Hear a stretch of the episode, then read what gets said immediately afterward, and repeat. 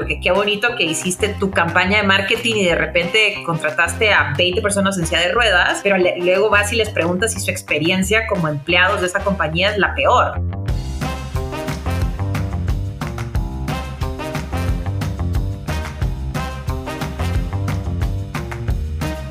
Hola, ¿qué tal? Bienvenidos a Hitch Office. Este es su espacio. Nos encanta que nos visiten, nos comenten, escuchen y vean todo lo que tenemos que decir en esta ocasión, ya que tenemos a una invitada muy especial. Ella es Larisa Navarro, es directora de recursos humanos en Mastercard para México y Centroamérica.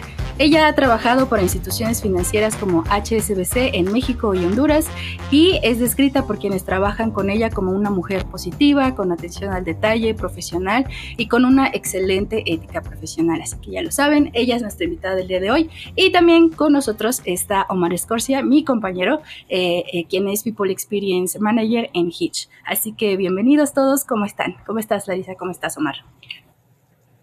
Hola Sandra, hola Omar, ¿qué tal? ¿Cómo están? Encantada de poder compartir este espacio. Muchas gracias de nuevo por la invitación. Hola, hola, ¿qué tal? ¿Cómo están las dos? Qué gusto platicar de un tema súper padre que ya ahorita Sandra va a empezar a tocar ese tema. Yo estoy muy emocionado cuando mandaron las preguntas. Yo así sí, por favor, vamos a platicar y más platicar contigo, Larisa, que siguió tu trayectoria un poco. Entonces, es muy, muy padre. Sí, así es. Justo, eh, pues platicábamos un poquito antes de empezar a grabar sobre, eh, pues estuvimos de conocer a Larisa en persona. Digo, ahorita nos conocemos de forma digital. Estamos grabando desde la comodidad de nuestras oficinas y de nuestras casas, pero justo teníamos el tema de eh, que íbamos, nos íbamos a conocer en un summit eh, eh, hecho por Business Republic, justo sobre temas de recursos humanos y uno de ellos, el del que iba a hablar Larisa, era el tema de la inclusión, que es un tema bastante importante y relevante hoy en día. Digo, siempre, pero hoy toma muchísima fuerza este, hoy en día y pues justo queremos hablar de, de eso con ella el día de hoy porque tiene bastante experiencia en ese tema. Entonces, este, sí, justo queremos eh, comenzar con la primera pregunta que te queremos lanzar de una vez, e ir, directo al grano, que sería, ¿por qué crees, eh, Larisa, que es importante la inclusión en el trabajo? Claro. Em, y creo que tal vez valdría la pena eh, empezar un poco reflexionando, recordando a qué nos referimos con inclusión laboral, y es cómo poder incorporar al ámbito laboral, al ámbito empresarial, aquellos grupos que tal vez están en riesgo de ser eh, vulnerados, riesgo eh, o, corren riesgos de discriminación por alguna particularidad, ¿no? Puede ser desde temas de edad, género, eh, nacionalidad, origen étnico, preferencia sexual. Entonces, ¿cómo poder brindar acceso a estos grupos que típicamente son expuestos a condiciones vulnerables eh, para que tengan acceso a empleos dignos, tengan la oportunidad de desarrollarse y ser productivos y que también tengan a su vez pues una remuneración eh, digna y justa, ¿no? Entonces, ¿cómo poder incorporarlos al ambiente laboral? Em, y creo que también desde esa perspectiva es no solo tomando en cuenta estas características, sino brindando espacios dentro de las compañías donde las personas se sientan seguros de ser quienes son, ¿no? Nosotros en Mastercard, por ejemplo, les puedo compartir, creemos en algo eh, de, que llamamos eh, the whole you, ¿no? Es decir, queremos y creemos que nuestros colaboradores deben de sentirse cómodos llegando a, realizar su trabajo siendo 100% quienes son. Entonces creo que ese es un componente importante cuando hablamos de inclusión laboral, eh, porque muchas veces por el temor a no ser aceptado o en ambientes que se puedan percibir todavía como poco inclusivos, eh, sobre todo cuando hablamos de, algunas características que no son tan, tan visibles o tan fáciles de distinguir, como puede ser la preferencia sexual, por ejemplo, eh, las personas no, no, no es una limitante al momento de integrarse al ambiente laboral, ¿no? Eh, y también si lo vemos desde la perspectiva de diversidad e inclusión y por qué es importante, creo que también hay que darle el componente de negocios, ¿no? Más allá de un elemento eh, desde la perspectiva de recursos humanos, desde la perspectiva tal vez de objetivos de... Eh, sustentabilidad, ¿no? Eh, son realmente elementos que agregan valor al negocio, ¿no? Eh, tenemos muchos estudios que nos hablan de cuál es el impacto de la diversidad e inclusión en las organizaciones. Hay un estudio de McKinsey, por ejemplo, que habla que aquellas compañías que tienen eh, un equipo de liderazgo diversos entregan hasta 25% más de valor a sus accionistas, ¿no? También cuál es el impacto de incluir, para hablar de alguno de estos grupos eh, como poco representados, eh, de las mujeres también en, el ámbito laboral y cómo esto puede tener un impacto en el, Producto Interno Bruto del país eh, y, generar, apoyar al final en, la economía en general, ¿no? Entonces creo que esos son elementos relevantes a tomar en cuenta, que también hay una perspectiva y un impacto directo en el negocio eh, cuando hablamos de, diversidad e inclusión en, el ámbito empresarial. Claro, y creo que, o sea, tú mencionas como eh, la inclusión desde, desde varios aspectos, pero creo que también es súper importante eh, cómo esa, esa inclusión también genera soluciones que pues nos pueden abarcar una, una amplitud, ¿no? de digamos, soluciones para todos. Hace poco vi eh, un, anuncio justo de Mastercard, quienes este, ya incluían, por ejemplo, algún tipo de, señal en, su en, sus tarjetas para distinguir entre quien... Eh, para personas sobre todo con discapacidad visual este, y pudieran distinguir entre sus diferentes eh, tarjetas y cómo desde ahí justo algo que viene un valor eh, de la empresa, pues se traduce ya a un producto y creo que eso es como también parte de, la importancia de, tener inclusión en el trabajo, porque así personas que tal vez sufren eh, o no sufren, tienen una discapacidad, este pues también pueden pensar en, ah, ¿sabes qué? Eh, me hace falta esto, porque yo, yo este, tengo eh, algún reto con esta situación y necesito una solución para, para, esto y eso se traduce en un producto, ¿no? Y cómo eso se, se pues justo eh, nos ayuda a tener soluciones pensadas para todos. Sí, creo que, que, de hecho ese es un punto muy relevante porque habla también de las exigencias del mercado. Es decir, la diversidad e inclusión, eh, como bien decíamos, e, es importante de cara al interior de la organización y estamos buscando ser agentes de cambio dentro de la sociedad, pero la realidad misma es que el mercado exige más y más verse representado en las empresas, ¿no? En los productos y servicios eh, que sacamos al mercado y como bien dices, ¿no? Eh, tenemos otro producto también eh, que se llama True Name, que es una tarjeta donde las personas pueden escoger su nombre preferido, ¿no? El nombre con el que se identifican y que son elementos para avanzar al final del día desde la perspectiva de mercado, ya no solo como una iniciativa interna eh, dentro de la compañía elementos de diversidad e inclusión. Entonces creo que también eh, eh, los consumidores se vuelven cada vez más exigentes y buscan ser representados y ver esa, esa diversidad en las empresas. Y creo que también algo muy importante que como tú mencionaste al inicio de todo lo que empezaste a contarnos y platicarnos, que es primero hay que definir muy bien qué es inclusión, qué es la diversidad y qué es la inclusión, ¿no? De hecho, yo, yo me atrevo a decir que actualmente estamos viendo una inclusión como un lado de ir por una minoría que a lo mejor es la comunidad, comunidad LGBTI más y dejamos a un lado a muchas otras, a otras minorías, ¿no? Y justo acabamos de tener una plática con una persona del equipo de producto, estábamos platicando de esos chismes pasillos y empezamos a hablar de la X, ¿no? De la famosa X que si se ocupa en vez de la y en vez de, bueno, en vez de las y los. Y fue, yo he estado a favor hasta cierto punto y me dice, pero es algo muy importante, por una persona sorda, una persona ciega que quiera leer, no va a poder distinguir la X o por los, auto, los autolectores o los lectores por computadora, tampoco pueden leer la X. Entonces, también es ahí un reto muy grande que no solamente es de una área de RH, sino bien es de una de, de, de, empezar de nuestra área para convertir esta comunidad en una comunidad de inclusión, pero no una donde nada más velemos por algunas personas, ¿no? Donde velemos realmente por todos y por todas y por todos que los que se van a unir con nosotros o los que están para el mercado, porque si nuestra cultura viene desde que empezamos, el equipo de mercadotecnia va a hacer lo posible, ¿no? Para compartir esa cultura hacia hacia el, hacia el mundo exterior.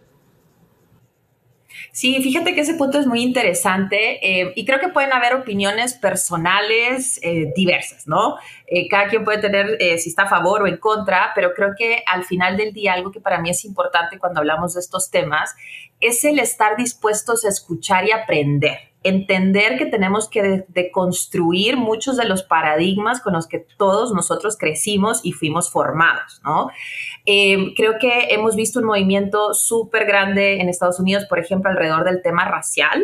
eh, donde hay componentes que cuando reflexionas ni siquiera identificas que están embebidos en, en, muchas de las cosas como fuimos criados y estudiados, ¿no? Entonces yo creo que un elemento importante es siempre estar dispuesto a escuchar eh, y a seguir aprendiendo, ¿no? Creo que existen múltiples recursos, el platicar con diferentes personas, porque la diversidad y la inclusión también habla de diversidad de perspectivas, ¿no? Cómo personas desde su contexto cultural, sus experiencias de vida, sus experiencias de trabajo, nos pueden aportar perspectivas diferentes. Entonces, cómo mantenernos en un estado óptimo donde estamos abiertos a entender, a escuchar y sobre eso podremos tomar elecciones, ¿no? Y creo que como bien dices, eh, a veces también puede ser un poco abrumador, sobre todo para aquellas empresas que quieren iniciar o que sienten que no han hecho suficiente avance, puede resultar abrumador pensar en tengo que abarcar toda esta sombrilla para considerarme o sentir que estoy haciendo esfuerzos en diversidad e inclusión. Y yo creo que también el centrarse en algunos grupos o en algunos aspectos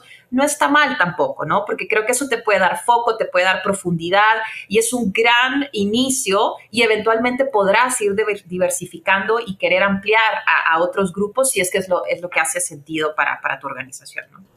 Y creo que algo muy fuerte y, que me encantó que casi casi como tatuarla en, en, cultura y que todos los radioescuchas que lo están, eh, perdón, no es radioescuchas, todos los eh, podcasts escuchas, creo que, que me corregiste la pasada. O de escuchas. O de escuchas, esto. Este, creo que es muy importante que lo lean y que también se queden pensando de que es necesario reconstruir muchas cosas, a lo mejor sí revolucionar, pero más bien reconstruir y ocupar las cosas que teníamos buenas y que nos siguen dando pie, reconstruir para seguir avanzando como sociedad y como comunidad, ya no solo como empresa, ¿no? Porque un cambio en una empresa va a ser un cambio totalmente en una comunidad. Y otro punto muy importante que comentas es escuchar, escuchar la perspectiva de las otras personas, ¿no? Escuchar a, las otras personas cómo se sienten y cómo van. Yo me acuerdo mucho que me costó mucho trabajo entender cómo este lado de, de, de, hasta los privilegios, ¿no? Que, que no me quiero meter en temas filosóficos, en temas de de debate, de inclusión y nada, no, sino más bien es como una persona te puede decir como, una persona de la comunidad te dice, a mí no me discriminan, y yo, que pues estás en el corredor Roma Condesa, zona Ecobici, ¿no? Para los que no están en Ciudad de México, pues es como la zona open mind más grande de, la ciudad. Pero si te vas a un Iztapalapa, a un Ecatepec o te vas a un Xochimilco, claramente va a haber una discriminación, ¿no? Y el que está privilegiado hasta cierto punto, que dice, es que aquí no hay discriminación, como que no he escuchado toda la parte, no he escuchado a esa persona, no he escuchado la perspectiva de la persona que está sufriendo esa discriminación, que está sufriendo esa eh, desigualdad que podría existir hasta para conseguir una oferta de laboral, ¿no? Creo que ahí es un punto donde estemos abiertos y donde creo que para hacer una inclusión el primer paso es estar abierto, o sea, estar abierto aceptar la diversidad y estar abierto, para aceptar la diversidad tienes que estar abierto, abierto, abierto para poder descubrir y conocer nuevas perspectivas de diferentes personas y hasta diferentes mundos. No sé, Sam, creo que querías decir algo. sí, este, sí, justo, bueno, coincido contigo el, hecho de, de, la famosa burbuja, ¿no? Que todos vivimos de alguna manera eh, en en diferente, en, en, cómo nos va en la vida, ¿no? Si vivimos en cierto lugar, si fuimos educados de cierta forma, pues tenemos justo ese, ese sesgo, esos, esos, prejuicios, esa forma de ver la vida y que pues al estar en contacto con un grupo diverso, ya sea de trabajo o de cualquier otro tipo, este, pues también eh, podemos tener una mayor visualización de pues justo los problemas que aquejan a otras, ya sea minorías o a otros grupos, ¿no? De, de, de la, de la de la población. Y mi, mi tema también es, eh, digo, yéndonos más hacia, hacia el trabajo, se ha escuchado, se sabe de, pues, de jefes eh, o incluso de compañeros, ¿no? Que de pronto este, lanzan comentarios como, oh, ya no se puede decir nada porque todos se ofenden, porque todos, este, porque todos son de cristal y porque ya no se puede mencionar esto, ya no se puede decir un chiste, etcétera, etcétera, etcétera. Y es precisamente porque tal vez no estamos o no hemos logrado concientizar o no hemos logrado concientizarnos. Eh, pues del poder que tiene eh, la inclusión, ¿no? De, de, de, las consecuencias, o es decir, las, em, de cómo puede exponenciar eh, y lograr cosas padres como, como ya lo hemos comentado, ¿no? Como ciertas soluciones eh, que, que, logran justo incluir a todos. Y por eso creo que es importante, si nos pudieras comentar, Larisa, cuáles serían esos primeros pasos que dentro de un equipo de trabajo se pueden hacer para pues tener políticas de inclusión eh, o para justo lograr concientizarnos en el ambiente eh, laboral sobre la importancia de este tema? Claro. Em, bueno, podemos partir eh, de justo cómo empezar y obviamente las empresas estarán en diferentes momentos. Yo creo que lo primero es sin duda tener un interés o una voluntad de querer generar un cambio, ¿no? De entender que esto es algo que como compañía hace sentido Em, y también el que esto no salga, eh, regresando un poco a lo que planteaba al inicio, como una iniciativa únicamente de recursos humanos o únicamente desde el lado de que queremos mostrarnos pues como que muy solidarios. No, creo que también necesitamos garantizar que haya eh, un compromiso eh, desde el más alto nivel, ¿no? Porque necesitamos poder generar cambios dentro de las organizaciones y esos cambios deben de estar eh, insertados en todo lo que compone la cultura organizacional, ¿no? Entonces, eso va a ir desde políticas, código de conducta, políticas de beneficios, de remuneración. Entonces, necesita hacer un, eh, esfuerzo que la compañía genuinamente abrace a todos los niveles. No puede quedarse como algo que recursos humanos sacó en una junta y que suena bien porque al parecer es la tendencia o es la moda y no nos podemos quedar atrás, ¿no? Eh, por otro lado, también creo que es importante esto que platicábamos, ¿no? El estar dispuestos a escuchar, a preguntar, a aprender entender que a lo mejor no lo conocemos todos, no tenemos todas las respuestas y que probablemente al interior de nuestra organización tengamos personas que nos ayuden a transitar esto, ¿no? Entonces podemos tener, eh, obviamente, mujeres, eh, personas eh, de la comunidad LGBTQ, personas con discapacidad, tal vez, que son una excelente forma también de, de como que sensibilizarnos y obtener feedback para estas actividades que querramos hacer. la otra creo que es importante tener datos, ¿no? ¿Cómo vamos a saber cómo estoy actualmente y por ende cuál va a ser mi punto de partida y cómo luego sabré si las iniciativas que empiezo a implementar están teniendo el efecto deseado, ¿no? Entonces creo que es importante entender cómo está compuesta mi plantilla, a lo que platicábamos también hace un rato, eh, tal vez por el tamaño y los esfuerzos que requiere para una primera etapa necesito focalizarme en determinados grupos, lo cual no significa que eventualmente eh, incorpore a otros más, ¿no? A lo que volvíamos de que a veces puede ser un poco abrumador querer abrazar todo lo que conlleva la diversidad e inclusión. Eh, entonces, como focalizar y por ende estar midiendo de manera recurrente esos esfuerzos y entender si están teniendo el impacto que buscábamos, ¿no?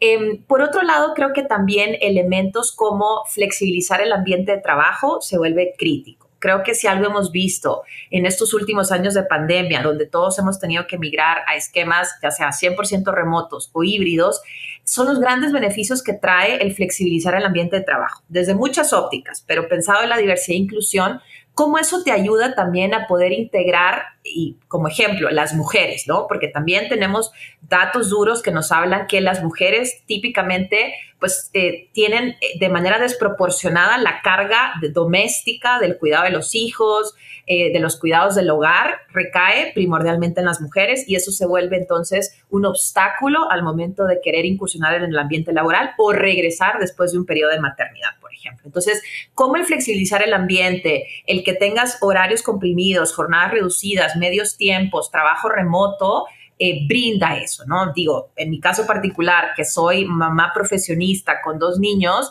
sin duda he visto los beneficios de tener eh, esquemas híbridos, ¿no? Y entonces cómo eso también me permite balancear mejor y sentirme más a gusto con mis actividades profesionales, pero también poder compaginar de mejor manera eh, las, responsabilidades de casa, ¿no? Eh, y creo que por otro lado también eh, no perder de vista el enfoque en talento, que creo que también esto se puede volver cuando hablas de, de temas de diversidad e inclusión, sí con un enfoque en los grupos que quieres representar o los grupos a los que quieres atacar, pero creo que es importante no perder la perspectiva que al final del día estamos buscando el mejor talento, ¿no? Creo que nadie se quiere volver el estandarte mercadológico porque resulta que yo soy, exacto, la mujer profesionista, entonces me quieren mostrar como que la empresa pues está a favor de las mujeres en el, ámbito laboral. Creo que el, mensaje siempre debe ser el mejor talento, porque las personas de estos grupos eh, típicamente vulnerables también quieren ser reconocidos por lo que aportan, ¿no? Por sus experiencias de vida, por su trayectoria profesional, por las competencias y habilidades que han logrado adquirir y no únicamente por una particularidad o un componente de todo lo que son como personas, ¿no? Ay, y creo que es algo muy, perdón, tenía el micrófono apagado, pero este, creo que es algo muy padre lo que mencionas de escuchar a las personas. Y justo me estaba acordando de una, de una compañía con la que tuve contacto, no voy a decir el nombre, pero tenían un comité, ¿no? De equidad y un comité de inclusión. Y resulta que el comité de inclusión estaba hecho por ocho directores, hombres, una directora, incluyendo que había como tres directoras más, y ninguna persona de mi comunidad LGBT, no quiero sonar racista o discriminatorio, pero todas las personas de algún estatus social mayor. Y digo, ok, ¿ustedes qué saben de una discriminación? Probablemente, ¿ustedes qué saben que les ha costado trabajo hasta llegar a su oficina? Este, ah, es que tengo tres hijas, ¿no? Pues sí, pero tienes lo suficiente para poderle cubrir un horario completo tu hijo en una escuela de, privada de 8 de la mañana a 7 de la noche, donde le van a dar de comer, van a dar y demás. Y las personas de tu equipo tienen que salir corriendo a las 3 de la tarde, llegar, dejar al niño en la casa, darle de comer y regresar de la oficina, ¿no? Creo que eso también es muy importante, que escuchemos todos y que, nos, totalmente, que tengamos la puerta abierta a escuchar, a recibir ese feedback, a escuchar a las personas, no solamente yo a veces odio cuando dicen como, ah, es que la gente se viene a llorar a mi oficina, ¿no? Pues escúchala, aprovecha ese espacio que se viene a decir y, oye, puedo salir a las 3 de la tarde y si ya te pido dos veces salir a las 3 de la tarde, probablemente no sea la única persona que este tenga este mismo problema, ¿no? Escuchar, aceptar esa retroalimentación, claramente no vas a poder darle el, favor y el sí a todo lo que te, te pidan, pero sí es algo con lo que te puede dar pie y te puede dar pauta para arrancar a hacer nuevas políticas, para arrancar a hacer nueva flexibilidad laboral. A lo mejor hasta puedes coordinarte con, el, con los equipos o con los otros equipos para mejorar los objetivos, hacer mayor rendimiento al equipo y la persona, por ende, va a estar más comprometida contigo y va a estar más comprometida con, con el equipo, con la compañía, va a estar con un engagement muy alto y no solamente porque tú le dijiste como, ah, sí, puedes salir a las 3, sino más bien porque se vio que te preocupaste por él o por ella, por ella, diciéndole, hagamos esto y vamos a construirlo, ¿cómo te has sentido? Y creo que también algo que se ha perdido, que se va perdiendo es, sale alguna política o sale alguna eh, taller, por ejemplo, como de inclusión, o me ha tocado, ¿no? En el en el mes junio, que pues hay miles de talleres dentro de una empresa, ¿no? Inclusión y trajimos a ti, trajimos a tal persona, es una queer o es una persona este, de comunidad LGBT, y después de ahí ya no vuelve a ver nada hasta junio. Entonces, como, ¿cómo estás evaluando? ¿Cómo estás viendo que la gente aprendió de ese curso? ¿Cómo aprendió de esa política? ¿Escuchaste a las personas? ¿Estuvieron de acuerdo? ¿No estuvieron de acuerdo? ¿Por qué no estuvieron de acuerdo? Eh, las personas que, están, que son parte de ese grupo, ¿cómo se sienten en este momento, no? Creo que es muy importante no solamente hacer porque, por hacerlo, sino más bien saber por qué lo estás haciendo y hasta cierto punto medir cómo estás llevando esta inclusión, ¿no? Saber qué tan incluyente eres o inclusivo eres con las personas, con todos los grupos. Te quería preguntar, eh, Larisa, que justo el área de recursos humanos pues es un, eh, un lugar, un refugio, por así decirlo, en algunas empresas, claro está, eh, donde justo el líder de recursos humanos o quienes están en el área pues reciben tal vez problemas, quejas, eh, pues de todo tipo y pueden llegar estos problemas, ¿no? O es el área donde normalmente llegan pues estas eh, diferencias o estos eh, problemas o discusiones que se pueden generar dentro del ámbito de trabajo, que es eh, me está discriminando o me está acosando o problema que, problemas que tienen que ver justo con la inclusión, ¿no? ¿Cómo eh, y, que creo que es algo que también se platicaba hace, hace un momentito, como un líder de recursos humanos, un encargado del área, alguien que eh, en el ámbito del trabajo que recibe esta clase de problemas y que de alguna manera este, pues lo buscan para que los apoyen, ¿cómo puede estar preparado para eh, pues recibir y, apoyar a, los empleados en este, en este tema? Sí, como bien dices, usualmente recursos humanos es quien actúa como ese primer punto tal vez de recepción de inquietudes, quejas al respecto. Em, creo que sin duda podemos estar un poquito más sensibilizados porque es parte como más intrínseca de nuestra labor, ¿no? Pero creo que también nuestro rol es poder permear ese mismo conocimiento, esa misma empatía a nivel de liderazgo de la organización. ¿Por qué? Porque de nuevo, cada uno de los líderes es quien representa la organización. Yo como recursos humanos no puedo estar presente en cada uno de los subequipos dentro de mi organización, ¿no? Y al final del día, cada colaborador... Eh, su primer punto de contacto debiera ser su líder y debe de poder ver en ese líder representado lo que la compañía es a nivel de valores, ¿no? Y creo que cada una de las empresas también va forjando, como hablábamos, esa cultura organizacional eh, que tiene que ver con las cosas en las que creemos, cómo nos comportamos, qué está permitido y qué no, y generar un ambiente de confianza, de alzar la mano y alzar la voz, ¿no? Eh, por muy mi jefe, por muy alguien de recursos humanos, por muy el director ejecutivo que sea, si yo estoy percibiendo alguna situación que considero que no está de la mano con los valores de la organización o que a mí personalmente me hizo sentir vulnerada eh, o incómoda, saber que puedo levantar la voz de diferentes vías, ¿no? Y creo que las empresas también eh, tenemos recursos humanos, pero también tenemos canales anónimos eh, donde pueden hacerse llevar, que incluso en el caso, por ejemplo, de Mastercard, tenemos una línea anónima donde esos casos ni siquiera me entero yo como recursos humanos, ¿no? Sino que son atendidos por equipos fuera de México, totalmente independientes, para garantizar que haya, pues, esa, que, sea un análisis imparcial, ¿no? Entonces, eh, creo que debemos de, enfocar nuestros esfuerzos en que eso permee como cultura, porque eso, eh, la inclusión y la diversidad o el, generar ambientes donde la gente se sienta segura no es responsabilidad solo de recursos humanos. Debe de ser algo que la misma compañía abrace y que de manera orgánica sigas eh, propiciando, ¿no? Porque ya sabes que esa es la forma como esa organización a la que perteneces se mueve o, actúa. Y creo que algo muy importante es que sí tienes razón, San, de que somos como ese bunch, ese como saco de, de, box, ¿no? Que llegan y de la nada estás trabajando muy feliz y te llegan, te toca la puerta, tú sí pasa, o un, podemos platicar mañana y no te imaginas, porque te dejan una, un, este, un abanico muy grande de opciones cuando te dice, mañana me regalas cinco minutos, no sabes si, si van a renunciar, no sabes si quieren un aumento, no sabes de esto, y después llegan con un tema muy complicado que tú desde un cierto punto dices, probablemente puedas tener la experiencia refiriéndome a años o puedas tener la experiencia muy, muy poca refiriendo igual a años, pero que aún así te impacta, ¿no? Que escuchas y dices como, ¿qué hago? No, no puedes tomar un rol subjetivo, un rol eh, de, pues ven, vamos por una cerveza o algo así, porque tienes que jugar el papel realmente de ese juez, parte de escuchar, pero al mismo tiempo vigilar, ¿no? Eh, también es un poco crear esta cultura, como dice Larisa, que se sientan en confianza, ¿no? Hay muchas empresas que conozco que dicen como, ah, tenemos correo anónimo, tenemos este, un buzón de quejas y sugerencias que puedes dejar en, recepción.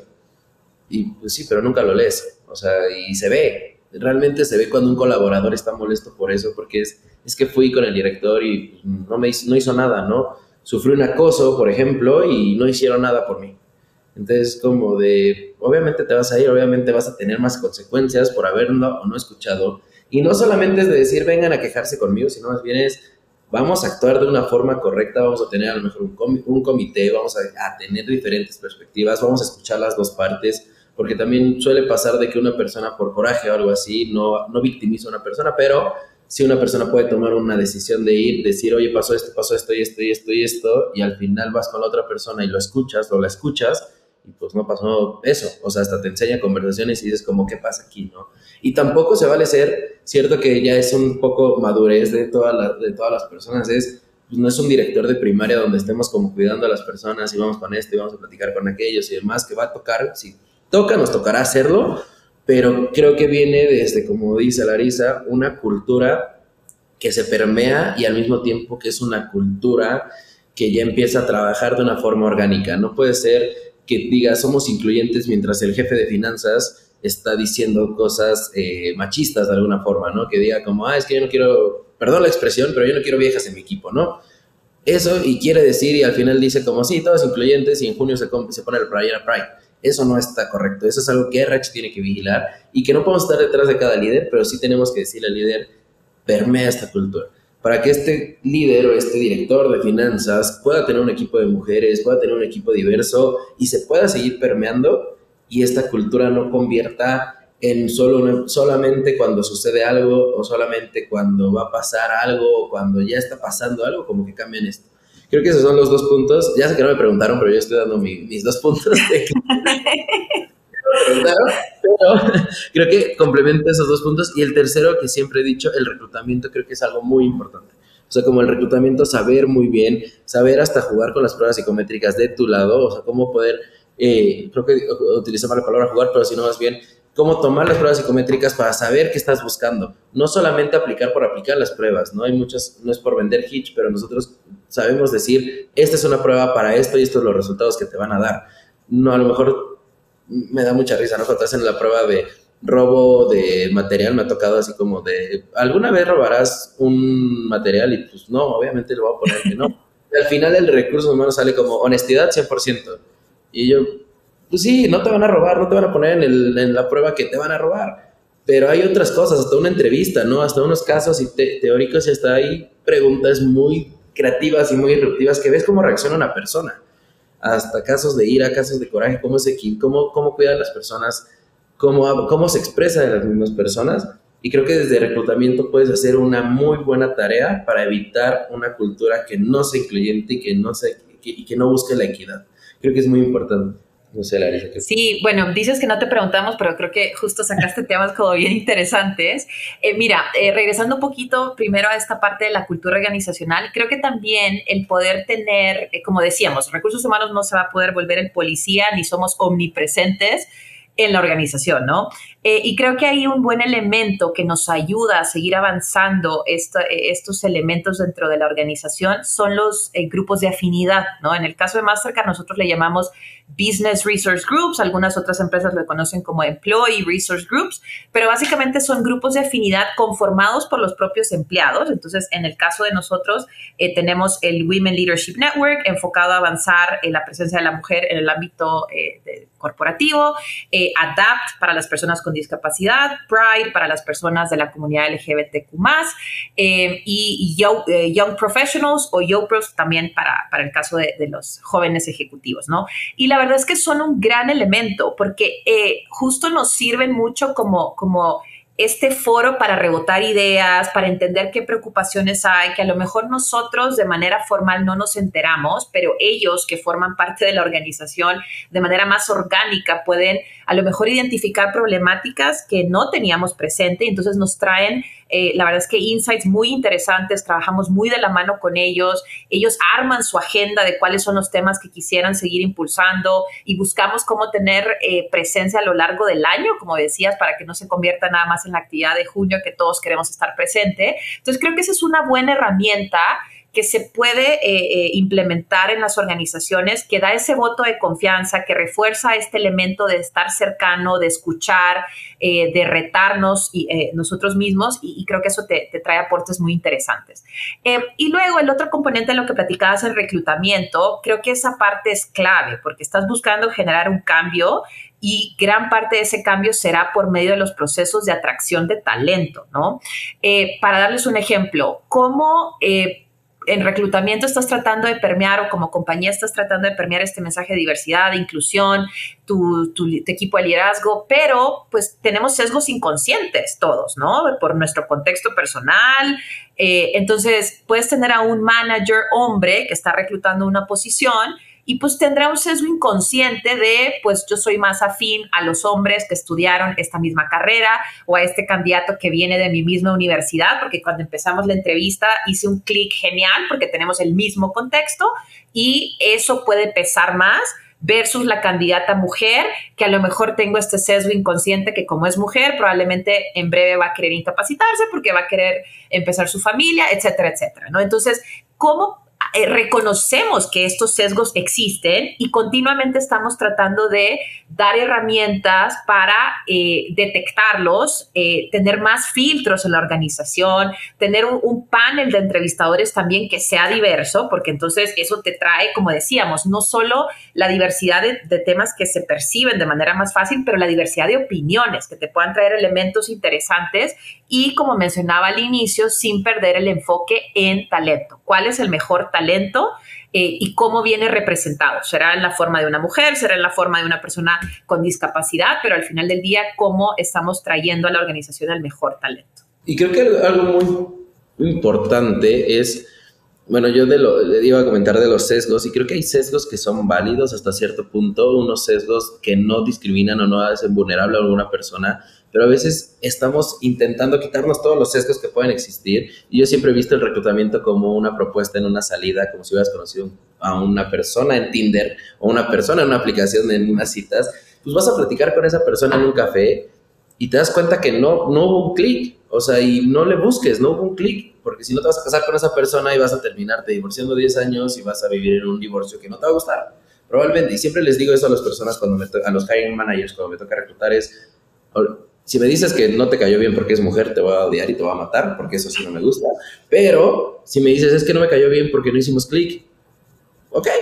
Y dices, es que siento que es sesgo. son los sesgos que puedes tener, que, es cierto que, que, siento que pueden existir esos sesgos, ¿no? Que hay cosas que sí tenemos que erradicar y que tenemos que, que eliminarnos como hasta culturalmente vemos un CV con una foto y una persona está mal arreglada, a lo mejor se tomó la foto ese día y no le gustó cómo salió, pero era la única que, que le funcionó. Y hasta por eso dicen, ah, no, ya no, ya no.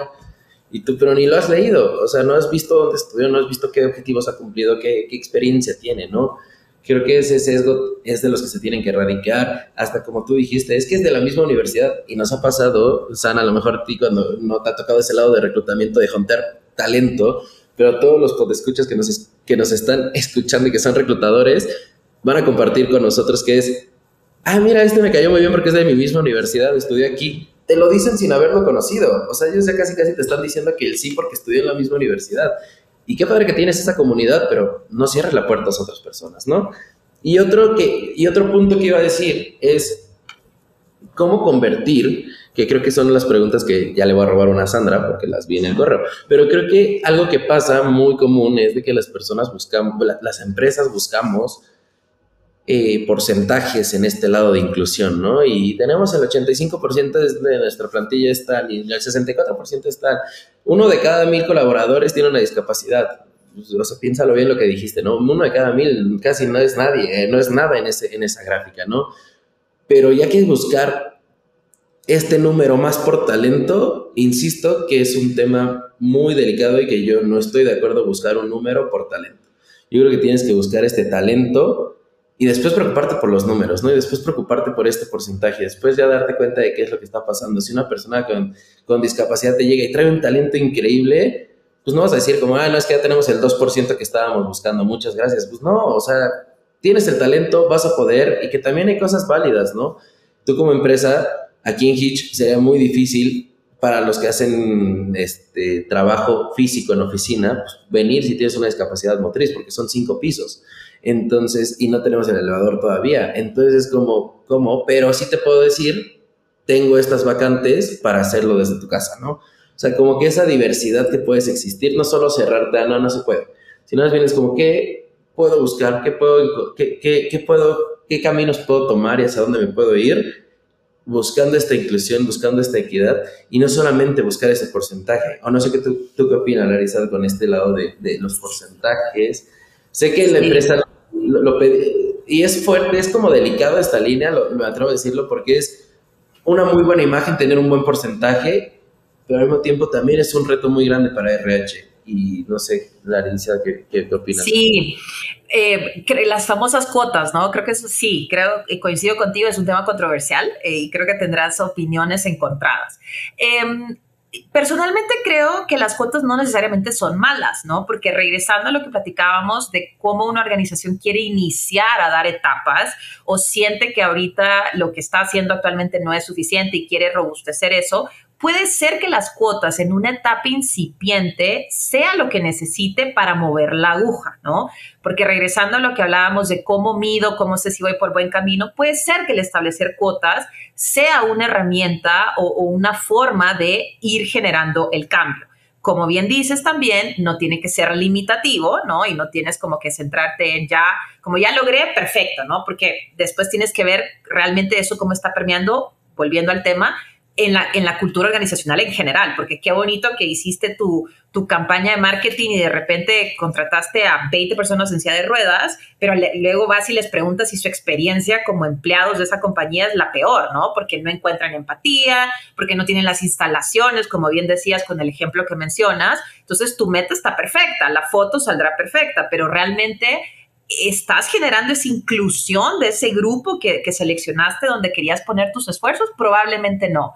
Em, y, lo vemos, eh, las, las, compañías, la verdad es que internacionales, grandes, chicas, tienen diferentes eh, posturas alrededor de eso. Justo ayer estaba viendo que Citi a nivel global hizo un statement súper poderoso, súper público de estos son los porcentajes que yo estoy buscando a nivel global, ¿no? Eh, personas negras, mujeres, en Brasil me voy a enfocar en esto, ¿no? Con porcentajes y pues con, metas muy claras eh, y lo sacan al público también como una manera de de que, que, alguien los mantenga de, estás logrando, dijiste que ibas a lograr, ¿cómo vas? ¿No? Un poco también como el accountability de la misma empresa. Entonces, de nuevo, sí creo que es un tema controversial, eh, no, no, no, la satanizo, creo que pueden ser elementos generadores de cambio dependiendo la madurez eh, o la etapa en la que las organizaciones se encuentren. Y me encanta lo que dijiste, que creo, perdona, que creo que muchos de los que nos escuchamos y hasta yo mismo que opiné, yo lo había visto de una forma y en menos de un minuto me lo explicaste muy, muy padre, que es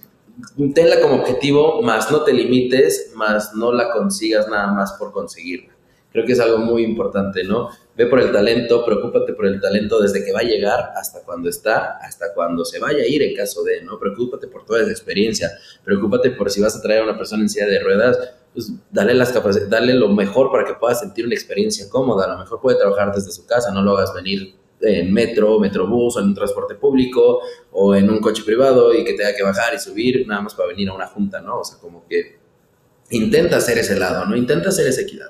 Escucha, creo que es algo muy importante. Como, como lo hemos dicho en, toda en todo el podcast, ¿no? Escuchemos a las personas, a las personas que estamos eh, ayudando, por las que estamos creando la política, y que no solamente es por ellos o por ellas, ¿no? Sino más bien es hasta por nosotros mismos, ¿no? Poder cambiar y poder decir, estamos poniendo nuestro granito de arena, sea una compañía de 30 personas, o una, bueno, una startup de 30 personas, o una compañía multinacional.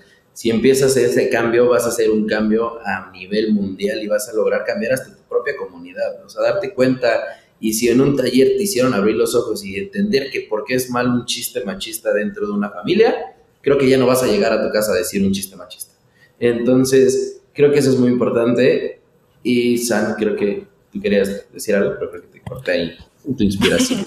no, no hay problema. Eh, sí, justo quería, eh, bueno, una, una, de las dudas que surgen, eh, o, no dudas, sino justo hablando de, de, de, lo que estamos platicando o poniendo atención a lo que estamos platicando, pues existe tanto este fenómeno de ponernos la, la, cuota o poner la foto solo porque se ve bien hacia afuera, que ya hay términos, ¿no? Como el rainbow, el rainbow washing en el caso de, de, justo en el mes de junio, pues todos son de colores y todos viva el parade y viva la diversidad, etcétera, pero realmente pues no se vive en, en, en la empresa como tal, ¿no? Y que, que, que creo que uno de los pues de las formas más comunes eh, o de las formas más poderosas de evitar eh, esto, pues es simplemente la congruencia, ¿no? De, de, como empresa y justo como líderes, ser congruentes y decir, bueno, si yo no estoy a favor de este tema, porque solo porque luce bien voy a, voy a, voy a imponerlo y voy a sacar la foto, ¿no? Creo que eso eh, añade pues mucho valor, creo que la honestidad y la congruencia dentro de la empresa son valores muy importantes que los líderes deberían tomar en cuenta y si no están como a favor o no están impulsando las, las cosas y realmente no se vive en la empresa, pues creo que abona más el no decirlo que decirlo porque después los mismos empleados, las mismas, este, eh, los mismos usuarios, clientes, pues se dan cuenta de eso porque pues, pues no es honesto, no es, no es genuino, ¿no? Entonces, em, eh, justo, eh, pues una de, de, las cosas que, que, te quería preguntar, o bueno, les quiero preguntar en general, es cómo cómo podemos o cómo hay otras formas de evitar eh, pues que las empresas eh, caigan en esto, ¿no? Entonces, no sé, Larisa, ahí, sí, sí, Sí, el, el, famoso rainbow washing o pink washing, si estamos hablando de mujeres. Eh, yo creo que también acá se vuelve, eh, y, de hecho los grupos de afinidad juegan un rol importante, ¿no? En nuestro caso, por ejemplo, muchas veces también se vuelven asesores de iniciativas que queremos hacer de cara al mercado, ¿no? Porque de nuevo, estamos hablando de cómo poder tener elementos de personas de ese grupo, de esa comunidad, ¿no? Para que entonces te puedan brindar perspectivas que a lo mejor tú ni siquiera tenías en cuenta, ¿no? ¿Cuántos ejemplos hemos visto de campañas, pues bien intencionadas, pero mal ejecutadas? Porque queríamos llegar a esta población meta, pero pues las hizo el hombre cis blanco, ¿no? Que no tiene nada que ver y entonces pues el resultado está fatal. Entonces creo que es generar ese cuestionamiento interno, ¿no? ¿Cuál es la motivación detrás de esto que quiero hacer, de esta campaña que quiero, este statement público que quiero sacar? ¿Qué estoy buscando? ¿Esto beneficia de alguna forma real o impacta? Y genera un cambio a favor de esta comunidad que, ¿no? En el caso de la comunidad LGBTQ, beneficia en algo esto a la comunidad. Eh, ¿Por qué lo quiero hacer? ¿Qué estoy buscando detrás de esto? ¿no? Entonces, como ser un poco más crítico alrededor de ese tipo de iniciativas que se quieran hacer. Cool. Oye, y justo estaba pensando ahorita como en este, en este lado, es, ¿qué haces cuando un colaborador eh, comienza una nueva, bueno, comienza una etapa dentro de la, de, la, empresa. Y no solo el nuevo colaborador, sino más bien uno de los colaboradores que ya existen. Y RH saca una nueva política, escuchando y lo que hemos dicho, ¿no? Las recomendaciones que hemos dado de escucha, pon atención, preocúpate por los detalles de todas las personas. ¿Qué haces cuando una persona no está de acuerdo y está trabajando con, con, dentro de tu empresa, ¿no? ¿Qué es lo que harías? Sí. Sí, eh, y bueno, retomando un poco lo que platicábamos de cómo más y más estos temas se están volviendo pues más preponderantes y, hay, y puedes tener dentro de tu organización gente de diferentes generaciones donde, ¿no? Como decíamos, de manera personal tal vez no comulguen con algunas de las cosas que tú como empresa estés impulsando o estés buscando generar. Eh, creo que regresemos a lo que decíamos al inicio en cuanto a brindar recursos de aprendizaje, generar conversaciones eh, porque de nuevo, puedes tener personas que personalmente no van a estar de acuerdo con algunas posturas, pero que al final del día tampoco se vuelven detractores, ¿no? Que creo que ahí es donde está una diferencia, eh, porque también la organización tiene estipulados sus valores, los comportamientos que promueve, lo que está aceptado y no. Eh, y también cada uno de nosotros al final también creo que cuando, cuando escoges la empresa en la que trabajas, es un poco como las relaciones personales, estás buscando generar cierta congruencia entre lo que tú opinas, tu formación, tus intereses, tus expectativas con las empresas, ¿no? Y creo que más y más, eh, y ustedes que están en reclutamiento seguro lo ven, los candidatos llegan mucho más preparados a las entrevistas, ¿no? Donde te hacen preguntas para conocerte a ti como empresa, ¿no? Ya visitaron tu website, le preguntaron y pidieron referencias a otros empleados que están en tu compañía porque quieren también entender y ellos forman parte de ese proceso de selección, ya no es tan, tan bidireccional donde únicamente es la empresa la que te va a dar la oportunidad, sino también es el, candidato y el posible empleado quien escoge la empresa. Y mucho tiene que ver con eso, qué valores representan y si es un lugar donde siento que yo eh, voy a encajar, porque creo que hay ambientes diversos, ¿no? Es decir, y diversos llamándolo desde la perspectiva de, opiniones diferentes, no necesariamente en el, eh, en el contexto de diversidad e inclusión. Y entonces eh, cada, cada persona buscará la que mejor encaje. Y si estás generando un cambio y buscas entonces eh, generarlo con tus actuales empleados, creo que se trata de generar esa, esa, esa, conversación, ¿no? De nuevo, puedes usar a tus grupos de afinidad para generar este tipo de conversaciones abiertas, en ambientes seguros, donde no se sienta como, ok, si yo soy un colaborador que tiene, no sé, 20, 30 años en la empresa y para mí todo esto es nuevo, no entiendo qué está pasando, que sean ambientes seguros donde podemos escuchar inquietudes, preguntas, ¿qué hago? ¿Esto qué significa? ¿Me enfrenté a esto? Pero que sean ambientes seguros, porque también eso creo que a veces puede frenar a algunas personas que genuinamente quieren conocer, ¿no? Pero que no quieren ser percibidos como este no entiende o este no quiere subirse al barco, ¿no? Entonces creo que eso es muy importante, no dejar a un lado nunca eh, la conversación, recursos de educación eh, y generar ambientes seguros para hacerlo. Y, y creo que es algo muy importante siempre que terminas digo, y creo que es algo muy importante, creo que va a cambiar ese, esa molestia. Pero algo muy importante es escuchar a todas las personas, no solamente por las, por las personas que están haciendo la política, si ocupo correctamente el término, sino más bien también esas personas que podrán estar en, en contra o que no son parte de ese grupo y escucharles para saber qué es lo que están pensando y cómo puedes ayudarlos a cambiar su pensamiento hasta cierto punto, cómo puedes ayudarlos a que entiendan y como dice Larisa, no hay mucha gente y nos pasa, hay mucha gente de tercera edad o no tercera edad, creo que fue muy grande, eh, hasta de 40 años son donde así es que acordé de mi abuelito que una vez nos dijo como, oigan, no entiendo qué significa los LGBTT, ¿no? Y le explicamos. Y pues era de la familia y por algo no, no hicimos esa como, ay, no, qué ignorante, no sé qué, pero que que se ve.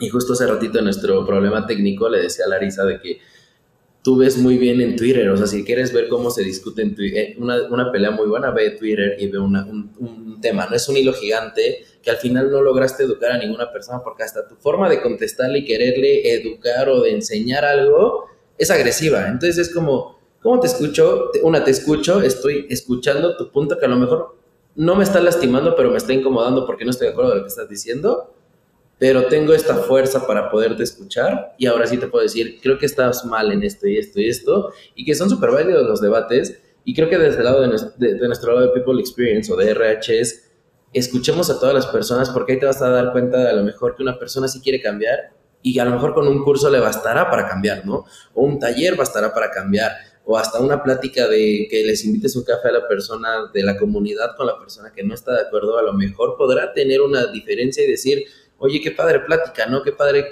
conocer a una persona no solamente por una etiqueta, sino bien ya conocí a esa persona, ya supe cómo, cómo es ser un queer, por ejemplo, cómo es, por qué utiliza tacones. Creo que eso es algo como que tenemos que velar por los dos lados, tanto las personas por las que son parte de, de este grupo vulnerable, como las personas que son fuera de escucharlos, atenderlos, y claramente creo que va a sonar muy rudo, pero es, ya te dimos todas las herramientas, ya te dimos todo lo necesario, ya hicimos nuestro esfuerzo para que pudieras hacer este cambio, tú no quieres hacer este cambio, entonces creo que la decisión pues, se va a tener que tomar de distinta manera, ¿no? Y, y ya, ya, por último, bueno, no sé, Sandra, creo que tienes una pregunta tú, ¿no? Sí, este, que justo lo, lo, lo, que decías, ¿no? Que de pronto, o sea, la, la, hay muchas conversaciones al mismo tiempo en este tema de inclusión, o sea, es el tema de, eh, pues, género, tema de preferencias sexuales, temas raciales, temas de personas con discapacidad y, y un montón, o sea, de, de, de, grupos que muchas veces o durante muchos años, pues, han sido ignorados, por así decirlo. Pero creo que la cualidad más eh, grande que todos debemos pues tener eh, actualmente pues es creo yo un o sea una como dices la, la capacidad de, escuchar de, de, escuchar pero también de de no tener miedo a estar equivocados porque eh, muchas veces lo que pasa es que de pronto justo no viene viene en contra de nuestra de nuestra cultura de la forma en que nos educaron y por temer de alguna manera a justo a, estar equivocados, a que hayamos actuado y, tomado acciones basados en la forma en la que pensábamos y de pronto que alguien nos diga estás equivocado o estás eh, dañando a alguien con la forma en la que piensas este, o lo que dices o lo que haces, pues también es para nosotros un, lo vemos como un ataque ¿no? a nuestra propia persona. Entonces creo que también algo bastante importante que, que todos como personas eh, pues podamos tener es esa esa habilidad a no tener miedo a, a estar mal, ¿no? A que, a, como dices, ah, yo pensaba así, yo hacía esto, pero hasta que me di cuenta que pues estaba dañando o estaba siendo eh, machista o estaba siendo, etcétera porque no me había dado cuenta, porque no, me, no había tomado conciencia y está bien, o sea, está, está bien que, que en ese momento no me di cuenta, eh, ahora que me di cuenta puedo cambiar, ¿no? Y, y, y, pues ahora sí que no, no montarnos en nuestro macho y decir, eh, no, pues porque así lo pienso, porque así tiene que ser, etcétera. Ya, les grito. Perdón, mis perritas siguen ladrando, pero bueno. Este, sí, justo creo que eso es, o sea, bueno, desde mi punto de vista creo que es algo que nos ayuda a todos, eh, no solo en el ambiente de trabajo, sino en general, eh, pues a no tener miedo que tal vez lo, lo que pensamos, lo que pensábamos, pues está mal y está afectando a alguien y que podemos cambiar. O sea, que justo tenemos esa habilidad de reflexionar y poder cambiar, ¿no? Y con eso creo que también, digo, mucho en, nuestro, en nuestra conversación hemos hablado de de cómo los líderes este, pueden ayudarnos y pueden eh, poner políticas y tener cuotas y hacer un montón de cosas, pero también creo que como colaboradores eh, también es importante que impulsemos esto desde nuestra empresa, ¿no? Y por eso les, quisiera preguntar a Larisa, a, a ti Omar, este, ¿cómo es que como colaboradores creen ustedes que podamos pues, tomar las riendas de este tema y, y tomar o poner sobre la mesa la inclusión en el trabajo? Sí, yo, yo retomo los, los ejemplos que les daba de estos grupos de afinidad, porque al final del día están liderados, conformados por los empleados, ¿no? Eh, de hecho, eh, digo, como corporación, Mastercard en particular tiene diferentes grupos, ¿no? Eh, en Estados Unidos, por ejemplo, enfocado en, la población negra, en latinos, ¿no? Entonces tenemos como diferentes a nivel global. Y justamente es a raíz de la necesidad o a, a raíz de los intereses de los mismos empleados por mercado, vamos abriendo capítulos de esos grupos de afinidad, ¿no? Entonces nace mucho de la retroalimentación y de las inquietudes que los mismos colaboradores expresan. Entonces, por eso la verdad es que eh, eh, creo que se vuelve un, elemento bien poderoso dentro de las organizaciones porque está totalmente liderado por los colaboradores, ¿no? Entonces creo que eso te da una perspectiva eh, muy orgánica, ¿no? Donde no tienes que irte nada más por lo que tú como líder o tú como directivo crees que es el enfoque que debes tener, sino que es escuchar retroalimentación directa de los mismos empleados y entonces ellos también se vuelven los agentes de cambio que estás buscando, ¿no? Porque te aportan las perspectivas de las cosas que ellos identifican, las problemáticas y te ayudan a su vez a plantear posibles soluciones o posibles formas de seguir avanzando la agenda. Entonces yo la verdad es que soy muy fan de, este tipo de iniciativas, las he visto en práctica y veo eh, totalmente los beneficios que tiene y cómo de nuevo ayuda a permear y a robustecer la cultura, porque ya no se percibe como un mensaje nada más de arriba hacia abajo, ¿no? Y creo que, otra vez creo, ahí, lo borras, pero este, no, es cierto. Algo muy importante que me atrevo y que me gustaría compartir y hasta cierto punto exigir a los que nos están escuchando es, si son colaboradores, participen en las actividades de RH, participen en opinar, hablen, quéjense, dialoguen, manden un correo, porque es muy común de que escuches a una persona y te dice como, nada, ¿para qué voy? O sea, si ya, ya va a acabar junio, no, no, ¿para qué voy si no hace nada? Has dicho algo o has comentado algo, creo que es algo muy importante que, que, que justo dije, me atrevo a exigir a este cierto punto, porque después es muy fácil quejarnos, pero cuando RH estamos haciendo este lado de, por ejemplo, el comité que está diciendo Larisa, este equipo de, de, personas después ni se quieren unir, les cuesta trabajo unirse, ¿no? Y es que, ¿para qué me uno? Este, me va a quitar tiempo. Pues estamos uniendo porque realmente queremos escucharte, ¿no? Y eso es totalmente de cultura. Yo creo que Mastercard hizo un trabajo muy, muy bueno en esta cultura de verlo no como un gasto de tiempo, sino es bien como una inversión estar en ese equipo, ¿no? Y creo que es algo que todo, todos los colaboradores tenemos que hacer, es participar, sentarnos, platicar, dialogar, levantar la mano, entrar a esos cursos, que a lo mejor no queremos entrar a esos cursos, pero a lo mejor cambiamos la perspectiva, ¿no? Que nos salimos de esta mente que tenemos y nos cambiamos y escuchamos a todas las personas. Creo que es lo único que yo diría que, ya después de todo lo que dijo Larisa, que es muy importante, esos tres puntos que tocó, para mí también el más importante es participa dentro de lo que estamos haciendo, ¿no? Eh, creo que los puntos este, se dieron muy claros y solo hay algunos pequeños detalles. Disculpen ustedes, estos pues hay gajes del oficio, gajes de estar grabando eh, diferentes puntos de la República Mexicana, yo estoy desde Oaxaca, ustedes seguramente están en la Ciudad de México, quienes nos escuchan, pues igual nos escuchan incluso desde otro país. Qué que padre, que eh, por eso es que lo hacemos, para que estas palabras, estos consejos, esta experiencia que compartimos, eh, pues de parte de, nuestra invitada y de parte de todos nosotros, pues sirva de alguna manera eh, o impacte de alguna manera a alguien de una forma positiva y pues esto se vuelva justo una conversación, pues para, para mejorar nuestros ambientes ambientes de trabajo para traer mayor felicidad, mayor orgullo eh, y, pues eso, pues con esa finalidad hacemos este, este, este trabajo, esta labor. Agradezco mucho a Larisa por justo su apertura, por estar aquí, por brindarnos un poquito de su tiempo, porque pues es una persona eh, que seguramente está bastante ocupada. A Omar también, obviamente, eh, ambos son líderes este, en, sus, en sus áreas, entonces para mí es un gusto pues poder participar en la conversación, escucharlos y sobre todo pues a, a ustedes que nos quienes nos están escuchando, pues escuchas, eh, como, como, les, como les decimos, y también a las personas que, que nos ven en YouTube, pues agradecerles también por su tiempo y eh, pues eh, al final quisiera, quisiera que... pregunta. Despedir. esta pregunta antes de despedirnos, Marisa, pero creo que ya lo, lo pensé porque si no después los agarro como en curva y nos tardamos ahí en responder, es ¿Cuáles tres libros, tres series, tres blogs, tres lo que quieras tú recomendarnos con respecto a este tema que hablamos? Nos puedes contestar ahorita o nos puedes contestar después por, por correo o algo así. Y con eso nosotros lo, ponemos en, en, la edición, ¿no? Porque después te agarran en curva. Sí. Tenemos tres Todos hemos escuchado tres podcasts muy buenos, pero cuando te preguntan eso es como de, no sé, y obviamente sabemos, sabemos que sabes y sabemos que todo el, el mundo sabe que, que sí sabes hasta, sí, hasta ello. Entonces, vos piensa esos tres, ¿qué nos recomendarías para los podescuchas? Eh, y lo vamos a poner ya en nuestras redes, va a ser como alguna recomendación de tu lado.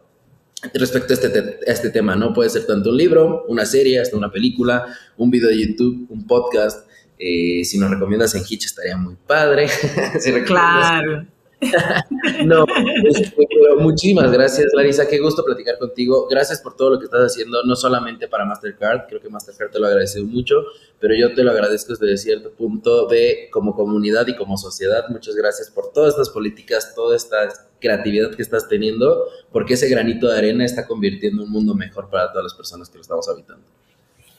No, muchas gracias a ustedes dos. La verdad es que me la pasé genial. Eh, se me fue volando el tiempo. Creo que conversación súper interesante. Entonces, mil gracias de nuevo por, por, la invitación. Ojalá que hayamos sembrado en las personas que vean y escuchen eh, eh, este, este podcast y video esa inquietud, ¿no? Creo que la clave es replantearnos cada día, estar abiertos a que hay que aprender, reeducar eh, reconstruirnos cada día, eh, como, como dicen por ahí, diversidades que te inviten eh, pues a la fiesta, inclusiones que te saquen a bailar, tengamos eso como muy presente.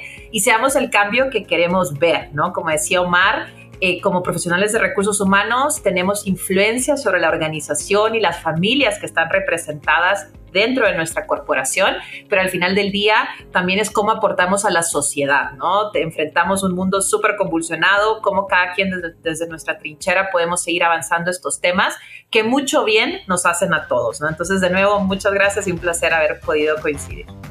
Gracias, Larisa. Gracias, Sam, también. Pues muchas gracias nuevamente. nos vemos en la próxima emisión. Eh, hasta la próxima.